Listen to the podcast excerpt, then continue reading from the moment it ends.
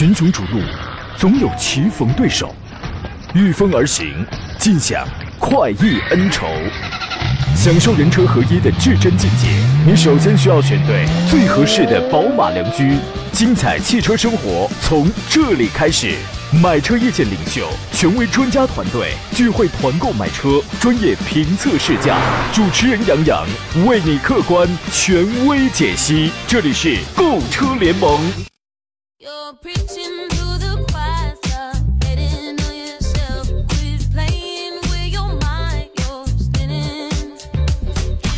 吧，诸位，欢迎在星期六的上午时间如约收听山东交通广播，此刻开始全省直播的购车联盟节目，我是杨洋，在济南依旧问候全省的汽车人朋友。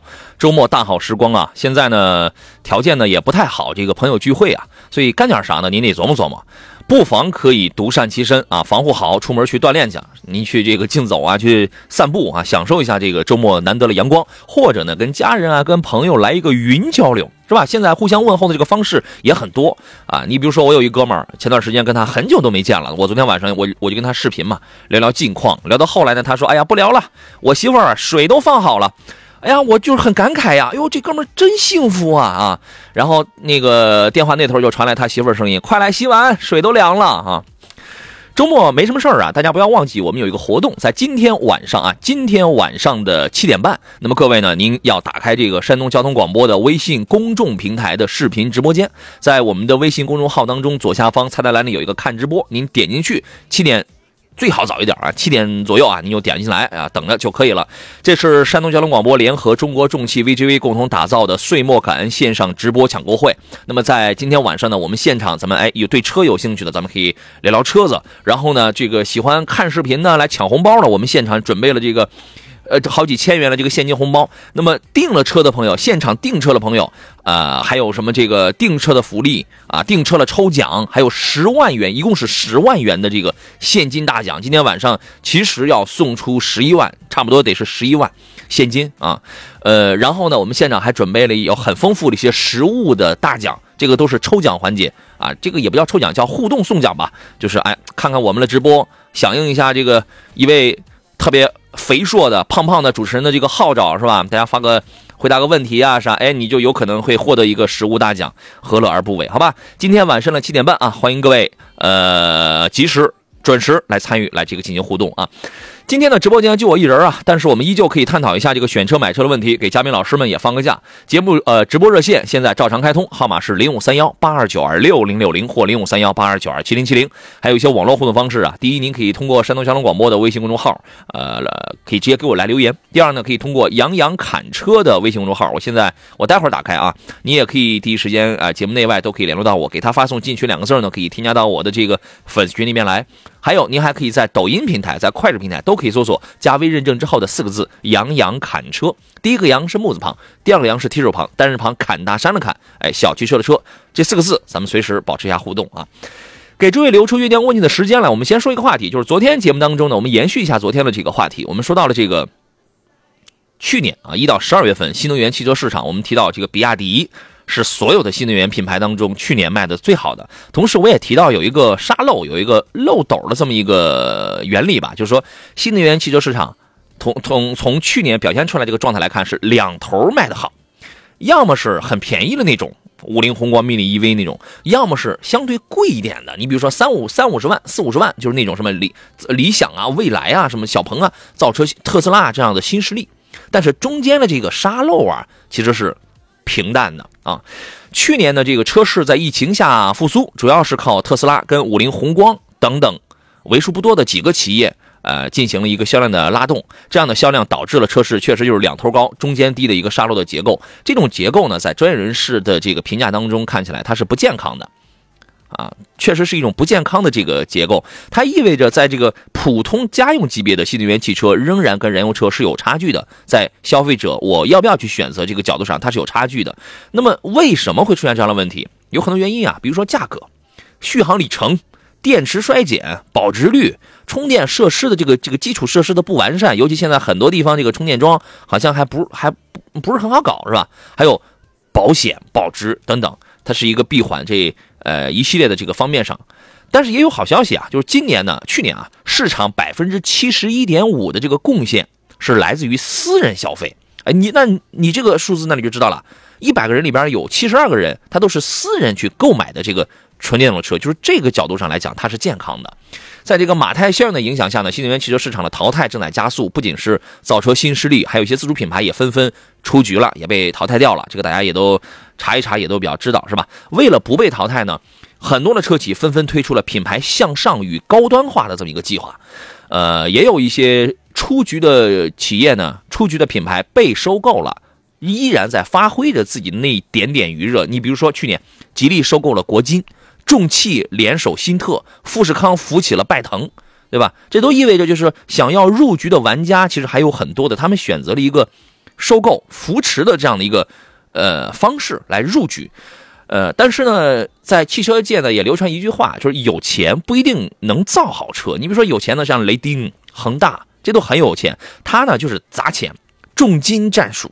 目前这个效果呢还没有展现，呃，能不能展现到一个什么样的地步，是需要下一步进一步去观察的。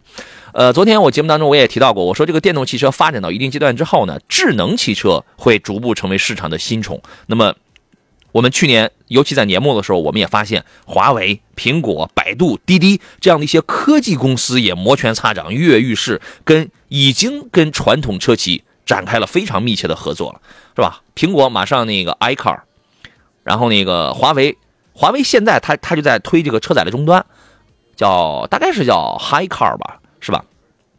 但是呢，有这样的终端，再砸一部分钱再去造车的话，是一个很简单的事情啊。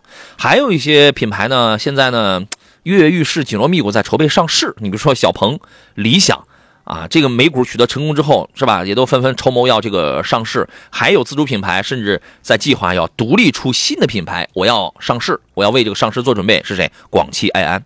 你会发现，大家走的这个路子呀，殊途同归，在一个岔路口大家分开了，但是最终要去的那个方向、那个目的地是一致的。我们来说一下，简单说一下这个 Top 二十的去年新能源车企的销量啊。排第一的是比亚迪，比亚迪去年的一到十二月份一共是卖了十八万三千二百二十九台，国货之光啊，这个是。排第二的是上汽通用五菱，它卖了十六万五千六百零九辆。这里边我觉得，因为讲单月销量的话，五菱应该是十二月应该是排第一的，我们就讲十二月，因为它卖了四万一，比亚迪。它是全年销量高，十二月它卖了两万八。我想五菱的这个单月销量，大家我不用说，大家也也都知道是谁贡献的，是吧？特斯拉在去年是排第三，它在中国全国十二个月卖了十三万七千四百五十九台，这个成绩也非常的棒了。其实呢，它对于我们很多国内的合资也好，国产品牌这个新能源品牌也好，带来的一个很大的影响就是看到了外来的和尚是怎么念经的，我我们本地的我们也要去学，我们。产生了一个压力，一个良性的一个一个压力，这个是它一个最一个非常大的贡献。排第四位的是上汽乘用车啊，就是上汽集团的这个包，你包括荣威啊、名爵啊这样的新能源车啊。然后呢，一共是卖了七万六千八百一十五台。你看，从这个从第四开始就比前三位出现了一个断崖式的这种差距，这种下跌了。第一名十八万，第二名十六万，第三名十三万，然后到这儿就七万六，是吧？呃，排第五的是广汽的埃安。啊，一共是卖了六万零三十三台，排第六的是长城，卖了五万六千两百六十一台，排第七的是蔚来，卖了四万三千台，呃，第八位的是奇瑞，卖了四万三千六百台，排第九位的是一汽大众。一汽大众其实我觉得它发力呢，呃，大众无论是上汽还是一汽 ID 四 Cross 还是 ID 四普通版，它的发力应该会在二零二一年。啊，那么二零二零年呢，一汽大众其实排第九位，卖了三千呃三万三千四百八十三台新能源车，排第十的是理想。所以对对于一个造车新势力而言，你想排第七的蔚来，排第十的理想这样的成绩啊，这个月销都六千六千台，蔚来是七千台，我觉得这个成绩已经是很棒了，充分说明大家对于这个高端的相对高端的这个比较新，因为理想 ONE 其实不算是个新能源车，它不算。现在连插电混、油电混这都不算是混那个新能源车了，但是就是这种新式的吧，我们叫新式的能源车，高端一点的，大家还是充满期待的啊。排第十一位的是上汽大众啊，全年一共是卖了三万一千三百六十台。排第十二位是吉利，吉利新能源卖了两万九千八百五十七台。排第十三位是华晨宝马，华晨宝马的真正的发力点也会在今年，iX 系列陆陆续续啊，i 四啊什么全都出来了，它卖了两万七千台。第十四是小鹏两万七千台，第十五是北汽新能源，这个下跌其实很厉害的，十二月呃只卖了一千台全国，啊，它全年卖了两万五千九百台吧，啊，我们先进广告，回来之后咱们再接着聊。好了，诸位，我们继续回到节目当中来啊。呃 o m l e s 然后说什么情况？我以为我穿越了，周六也有节目了。对，您这说明是前段时间是光忙活去了啊，没怎么听是吧？我们从今年元旦之后，就是每周七天，我们这档节目都是直播，甚至全频道的所有的节目其实都是直播。我明天我就不来了啊，我明天好歹咱们一周七天，咱们也得休一天，咱们也得这个歇歇嗓子啊。今天上午咱们还得收着点这个嗓子说，是吧？晚上咱们还有这个视频直播啊。沈宇中说：“特斯拉还是大牌呀，国人都喜欢大牌，销量真好啊！这个外来的和尚嘛，外来的他在外来的和尚里边，这个真的算是卖的很好的了啊。刚才说到了十五位，咱们把这个事儿咱们说完啊，然后来看大家这个挑车选车的问题。排第十六的是威马，威马呢现在这个动静呀，前段就就前两年不断的自燃，不断的自燃，然后搞了吧，现在这个车真的没有什么太多的动静了。但是今年威马也有一个新车出来。”啊，至少是一个新车，它全年卖的也不错啊，排第十六，卖了两万两千四百九十五的九十五台，这个已经是差跟这个谁啊，跟那个北汽新能源只差两千台，这个成绩很棒了已经。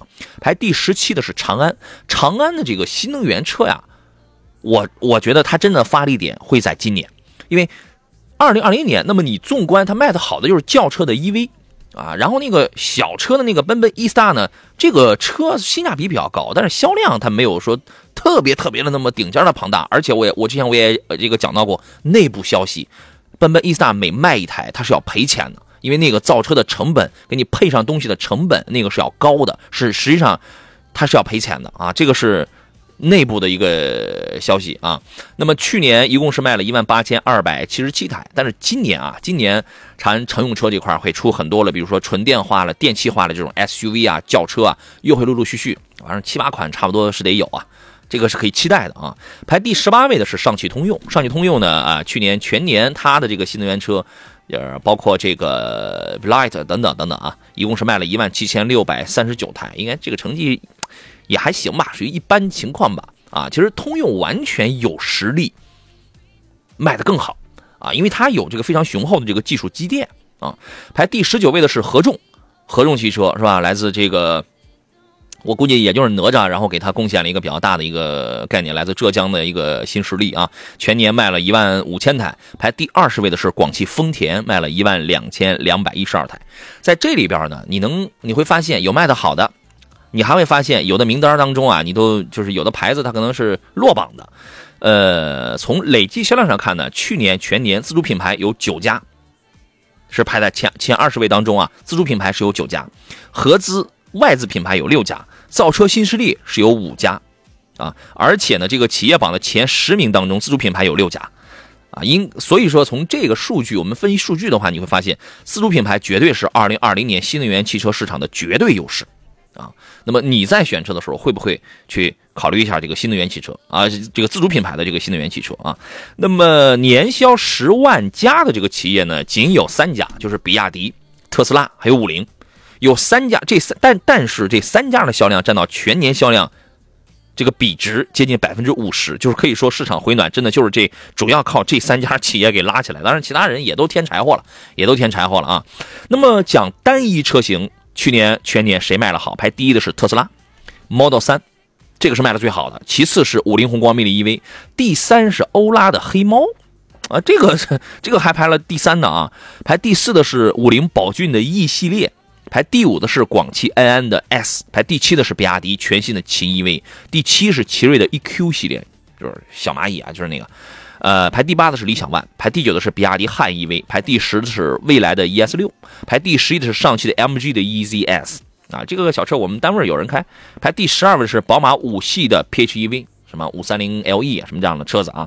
排第十三的是威马的 EX 五，排第十四是比亚迪唐的 DM，排第十五的是是比亚迪 E 二 E 二这个车，我觉得南方的朋友可能贡献率会更大一些吧。这个车现在在北方很少有人买。那排第十六的是北汽的 EU 系列，排第十七的是上汽大上汽大众帕萨特的那个插电混 PHEV 一点四 T 的那个插电混，排第十八的是比亚迪元 EV，第十九是小鹏 P 七，第十位就是上汽大众的 Vlight 六，啊，这个别克。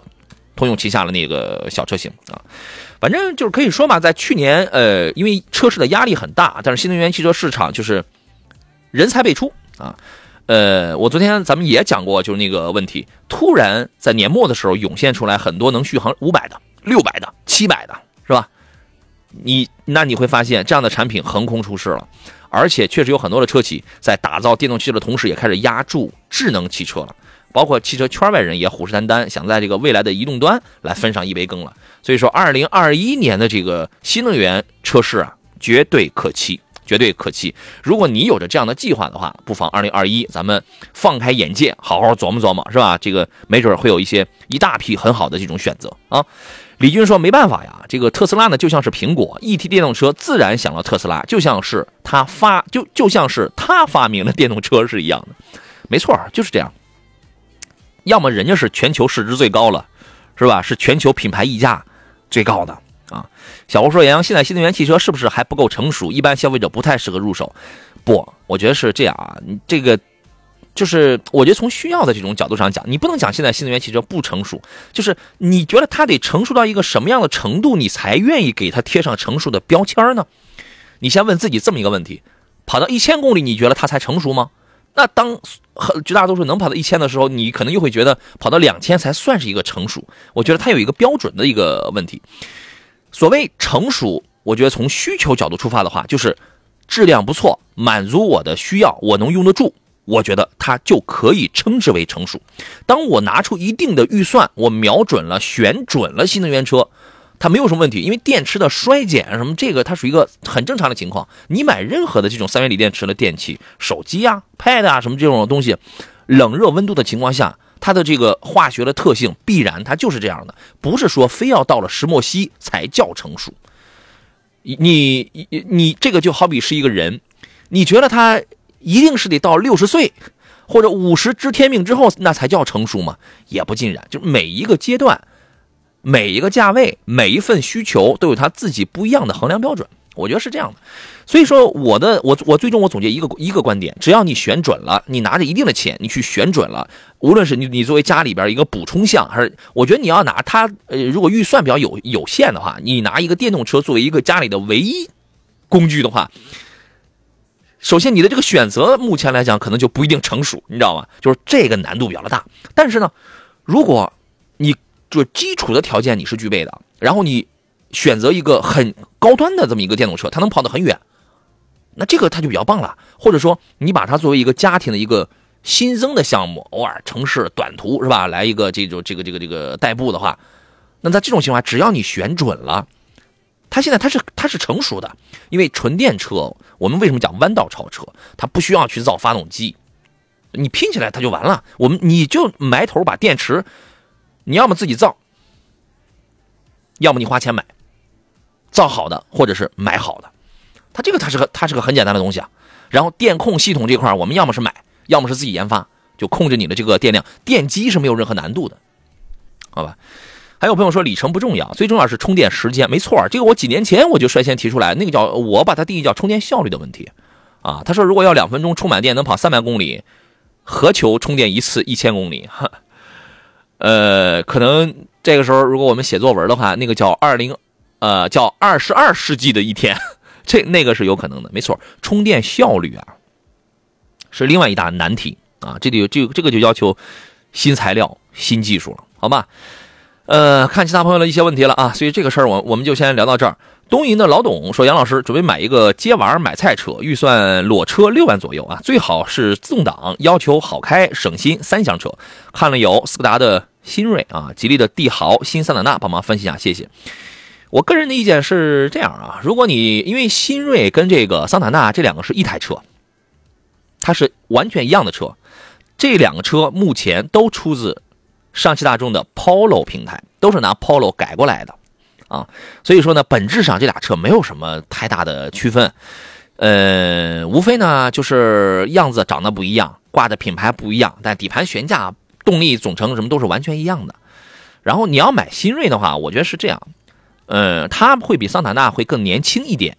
你如果很在乎品牌的话，你可以在这两个里边来挑。桑塔纳的卖的销量啊，导致的这个保值比斯柯达要好要高一些。尤其五年之内要换车的话，这个差价还是比较大的啊。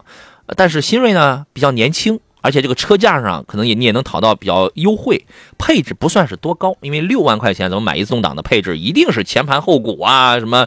是吧？这个一扭力梁、非独立后悬架一定是没有什么太高的配置，那你也那你就需要默默的忍受这个了。但是你如果愿意接受这个自主品牌的话，六万、七万、八万的自主品牌给你的东西是很厚道的，起码你这个电子手刹、前后盘刹还是前通风盘，然后各种天窗、各种配置，你六万六到七万之间给你配的呀。你只要选准了，这个已经是很 OK 了。你要在乎，所以你要在乎品牌，尤其短期内要换车，你就在就是先考虑桑塔纳，其次是年轻一点的这个年轻一点的这个新锐，这个都可以是吧？但是你要考虑，我要个空间更大的，因为你那个小车就四米五，我这个还是四米七二，是吧？要个空间更大的，舒适性更强的，乃至动力也更好的，你就可以买国产车啊。你这个预算呢？嗯，刚好能买到1.5升的这个帝豪，1.5升的帝豪其实动力我觉得就属于那种简单够用吧，也兼顾一下这个经济性。反正正常用的话，综合油耗七八个油。然后呢，这个但是你稍微添一点钱，你就能买到帝豪的 GL 的 1.4T 的这个 CVT，那个车要更大一点，四米七二了，是吧？动力一百四十一匹，两百三十五牛米，那个动力就要更好了，配置当然也更棒，好吧？这个就是我对于这三个车的这个观点，根据你的。需要你自己去琢磨啊！知足常乐说：“杨老师你好，起亚的傲跑、朗逸啊，准备都要个自动挡，家用长期开，不要求保值空间，不要求你不要求保值，我可以理解，不要求空间是什么意思啊？就是都能行呗，是吧？可以介绍一下两款的优缺点吗？这辆车我觉得朗逸呢，就无疑啊，在这个稳定性、保值什么这块它做的要更好一些。但是傲跑它是一个紧凑级的 SUV。开起来要更灵动一些，它更灵动。朗逸呢比较的持重一些，啊，你如果考虑就是谁，这个反正维修啊，你只要有四 S 店，它都好维修。但是朗逸绝对是一个很务实的选择。但是如果你是个年轻人的话，那你可以选一个傲那个傲跑啊，KX 三啊，因为它，但是这个车真的很小啊，这个车保这个保值偏弱，它真的很小。你要买的话，我建议你买就指导价有一个十三万九，十三万九千八，还是十三万八千九，基本是个高配车了。就是那个你买那个智慧版啊，因为这个车的主动安全配置还是不错的。所以说怎么来选这两个车，没有什么这个谁完全压倒谁的本质上的这种区别，它就是用途不一样啊。如果是我的话，我我会买朗逸的啊。呃，好了吧，说杨好，我想要一个二十万上路、经济耐用、省心的 SUV，开个十几年的。如果你冲着这条去啊，别看日系软啊，你就买个日系就得了。对吧？经济省油耐用，开个十年，反正既能省成本，也不会有什么太大的问题的。我觉得日系在这个方面确实要占点优势的，要占点优势啊！纵观二零二零年所有品牌的这个保值率的这个排行情况来讲，日系是排第一的，德系是排第二了，美系是排第三的。虽然可能相差也没差百分之几个点啊，是吧？但是仅供参考吧。考虑个奇骏，是吧？奇骏这个是可以的。呃，年轻的朋友喜欢操控点好的，买考虑可以考虑个马自达 CS 杠五，你可以忽略掉它的发动机胎噪跟这个风噪，啊，这个车操控还是不错的，性价比高点了，十八万，好家伙，你看看能不能拿到一个顶配的欧蓝德了，原价二十一万那个降着降着，我估计也差不多了，裸车的价格。群雄逐鹿，总有棋逢对手，御风而行，尽享快意恩仇。享受人车合一的至臻境界，你首先需要选对最合适的宝马良驹。精彩汽车生活从这里开始，买车意见领袖，权威专家团队聚会团购买车，专业评测试驾，主持人杨洋为你客观权威解析。这里是购车联盟。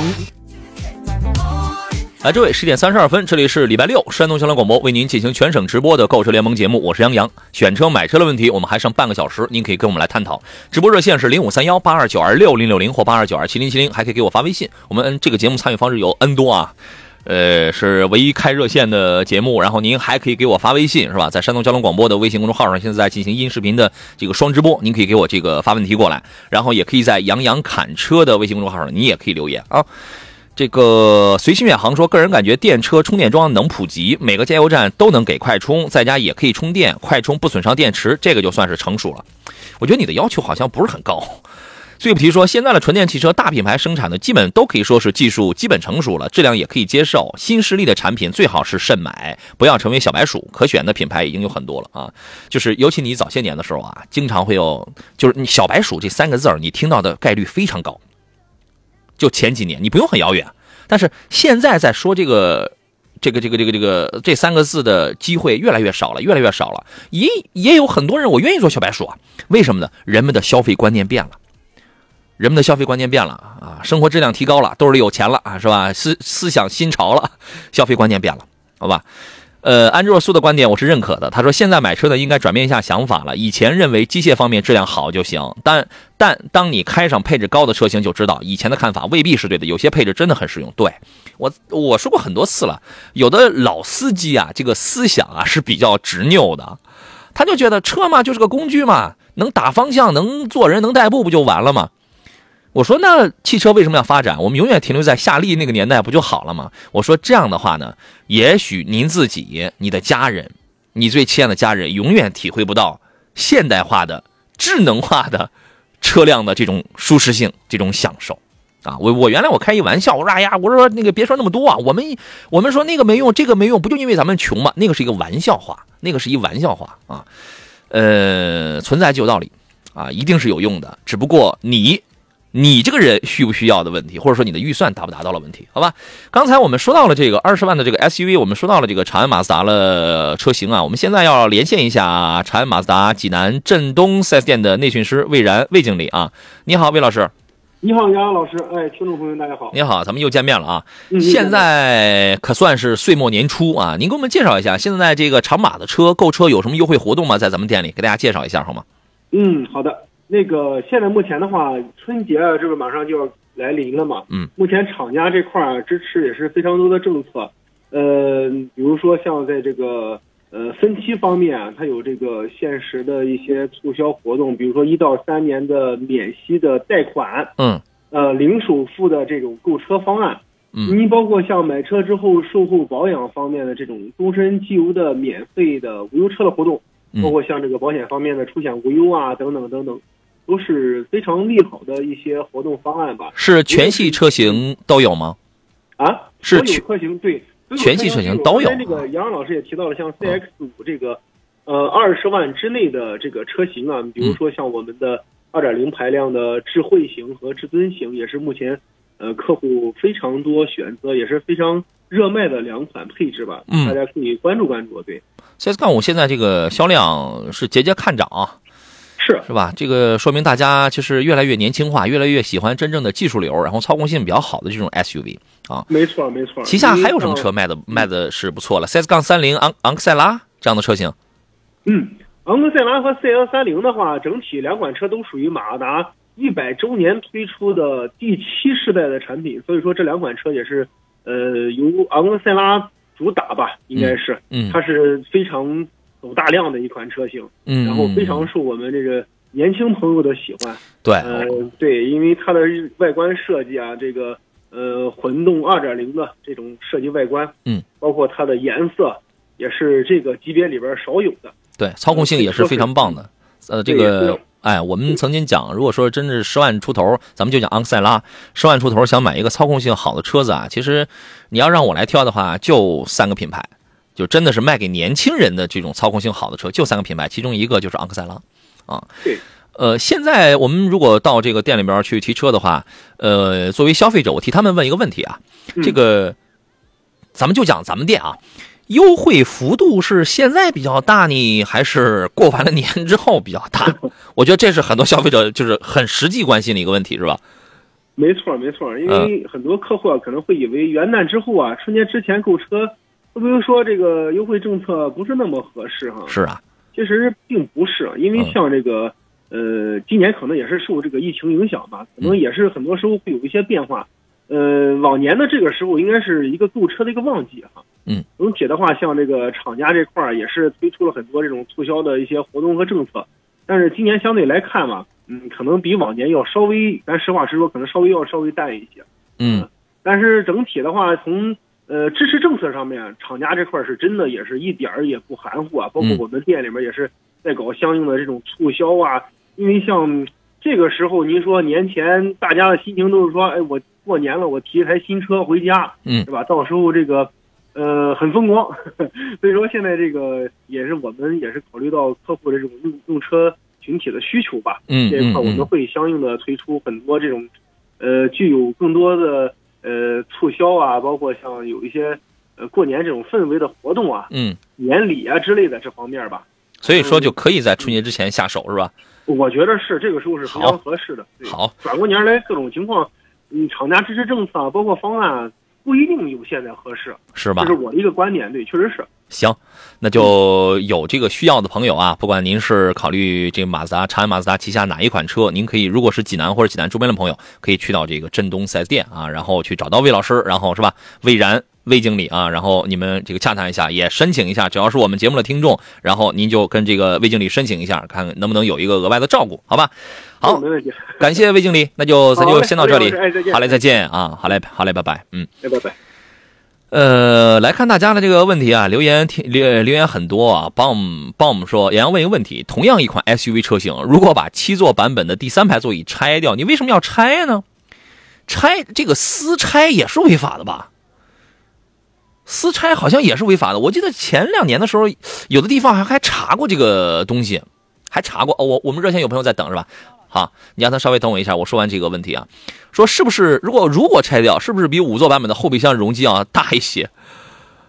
那你把它放平不可以吗？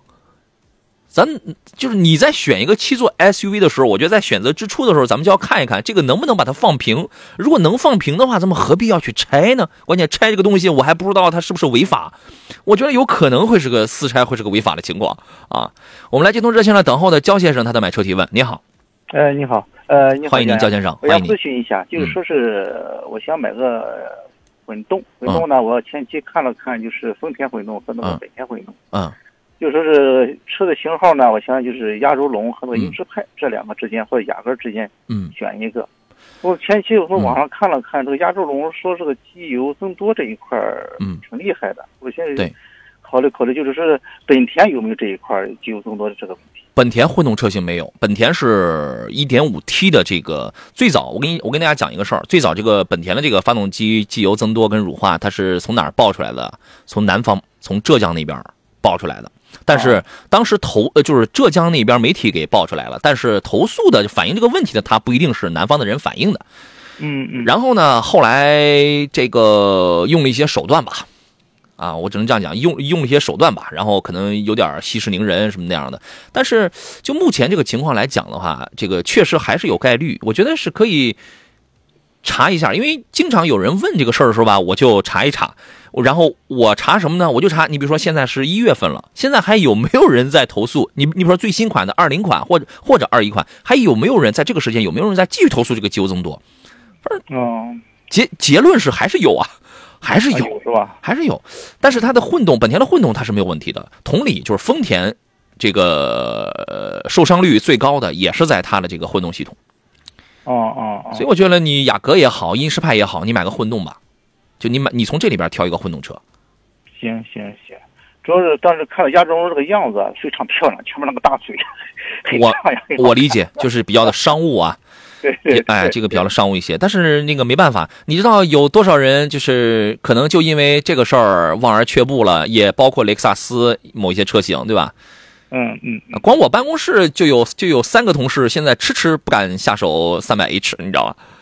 哦，那个也是机油增多是吧？他们是一样的一个平台一个发动机是吧？一样的发动机，它这个事儿它不一定说它是百分之百，但是概率要高一些。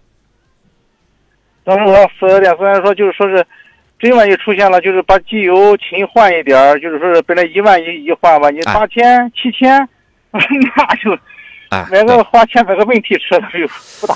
反正是这个是一，它是一个缓解的办法，就跟咱这个干了个什么事儿，咱一开始咱就知道他是带着病来的，是吧？我们只能去迁就他对对对啊，，就是那种样子，对，行行行，好吧？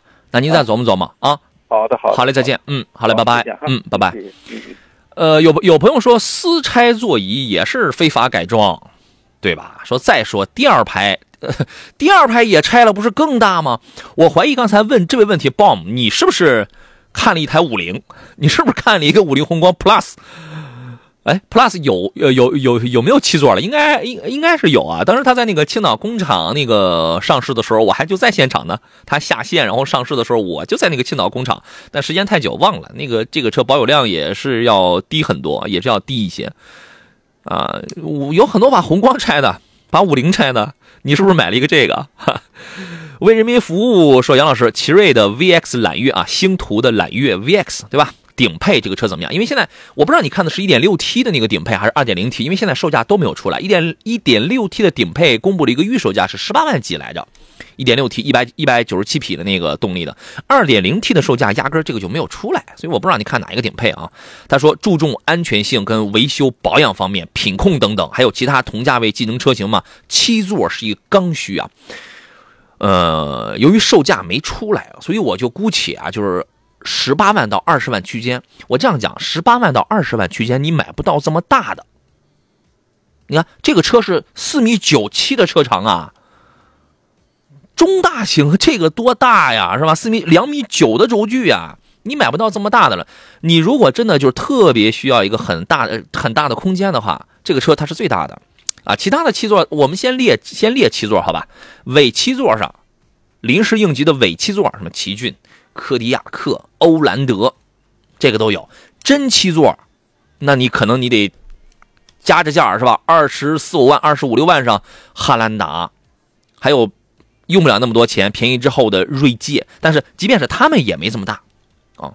所以说，这是我的第一个观点。第二个观点呢，刚才说到了这个品控，我觉得就我目前我这个车我还没有开过啊，就但是就因为 T L X 我刚开过，前两年的时候曾经开过 L X 跟 T X。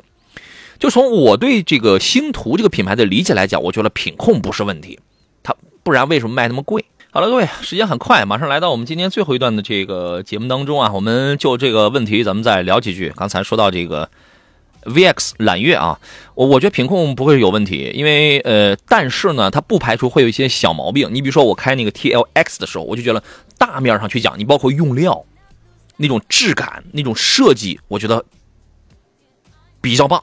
挺棒的了，当然你那你不可能跟就是特别高端的，就是那种去比。我觉得就是真的在这个这个这个差不多的这种价位里边，这个国产车里边，呃，星途的这个用料啊，包括它的安全系数，就是这个车整车的刚性、主被动的安全系数，这个也不是问题。但是不排除它会有一些小的瑕瑕疵，这些都反映在一些细节方面。我记得我在开那个 T L T L X 的时候，呃，有有一些细节，你比如说那个。方向盘的那个有那个孔，有它有那个缝隙啊，那个孔径啊，门板处的那个缝啊，就是有一些细活我觉得对于星途这个品牌来讲的话，可能还要走一段路。但整体的用料这块是真不错。呃，这个车为什么这个会卖的贵呢？它不是，它不不只是因为它大，所以它卖的贵。星途家里的所有车，除了低端一点的 LX 呃这个 T T X 跟 LX 之外呢，其他车型卖的其实相对都是贵一点。为什么贵啊？他给你用了好东西啊，他给你用了好的东西啊，所以他就要贵一点嘛啊，所以这个车呢，你首先要看你当地四 S 店你方不方便啊。据我所知，有的地方确实是没有四 S 店的啊。然后呢，那你就重点把目光聚焦在它的实用性上，咱们就不要考虑什么保值什么这这个这个车这些这个车可是玩玩不了啊，好吧？还有什么其他的推荐？我觉得有很多，刚才说了几个尾的尾七座啊。如果国产品牌的话，你还可以看比亚迪唐 DM。那个混动，这个是七座了，这个是一个，呃，性能 OK 一点的。还有哈弗的 H 九啊，就是你如果还考虑要硬派，我要什么这个非承载什么这样的，荣威的 RX 八这个车呢，今年二零二一年会出一个新款。这个车虽然销量不行，但能力很强。它是一台纯越野车的底子，两把差速锁，非承载车身，四驱系统。啊，我而且它是一个大七座，这这个是一个真七座啊，这个是一个真七座，六座车型，然后你就加一个四代胜达，这个就可以了啊。呃，他说之前开的是奇瑞 A 三，我跟你讲，奇瑞 A 三绝对是一台很好的车子。我零几年的时候，那会那个时候我还在临沂台呢，奇瑞 A 三上来了，那个车呢，但是当时的中国老百姓呢，啊，有人说吉利不是也有一款比较大的吗？好像是叫豪越，那个那个那个便宜啊，豪越顶配才卖十三万九啊，那个便宜啊，一点一点八 T 的那个。呃，奇瑞 A 三当时是国产车的骄傲，为什么呢？好像是第一个全系标配 ESP 的，呃，十年代太久远，十多年了，我记不太清了，但是绝对是第一个国产车里边用上空腔注蜡技术的。车为什么重啊？为什么当时有人说，哎呀，我这个车一点六升的好家伙，开起来那个底盘悬架真不错，呃，不比福克斯，不比两厢福克斯差在哪儿？但是就是油耗高，它为什么油耗高？车重，那个车真的重，空腔注蜡就是那种防腐、那种安全方面的这个标准是是很高的，而且应该也是因为在那个年代零几年还没有几个车用隐藏的后门把手的，他用是吧？那个车是真不错啊，但是后来也是卖着卖着就没了嘛，是因为它卖着没了，是可能从成本这个角度考虑也被淘汰掉了。然后还有一个是什么呢？就是纵观整个中国汽车市场，两厢车在那些年里卖的就是不行，因为大家那个时候都买三厢啊，中国老百姓啊都买三厢，后来再过了几年开始扎堆买 SUV 了，现在才开始又回归到轿车了。那么你会发现，这个两厢车选择余地还是非常少。好吧，呃，四十不惑说杨老师比较一下哈弗的 H 六、虎八的 Plus、比亚迪霄云宋 Plus，还有长安的 UNI K 啊，长安长安 UNI K 这个售价还没出来，我觉得这个长安 UNI K 这个售价可能会高一点。如果说让我来选择的话呢，我会等长安的 UNI K，因为这个车太漂亮了，太漂亮了。方舟架构下出来了这个车啊，非常的智能，而且。有很这这它在这个技术层面，这个技术就包含了什么安全啊、智能这些提升是非常大的，所以我会等这台车子。哈弗的 H 六，这个就是一碗白米饭。你你说你饿了，你到你到你到饭店里边我到底我吃点什么？我到底我是吃这个煎饺呢，这个还是吃什么水饺啊？还是还是这个还是吃蛋挞什么？你都能吃，但是。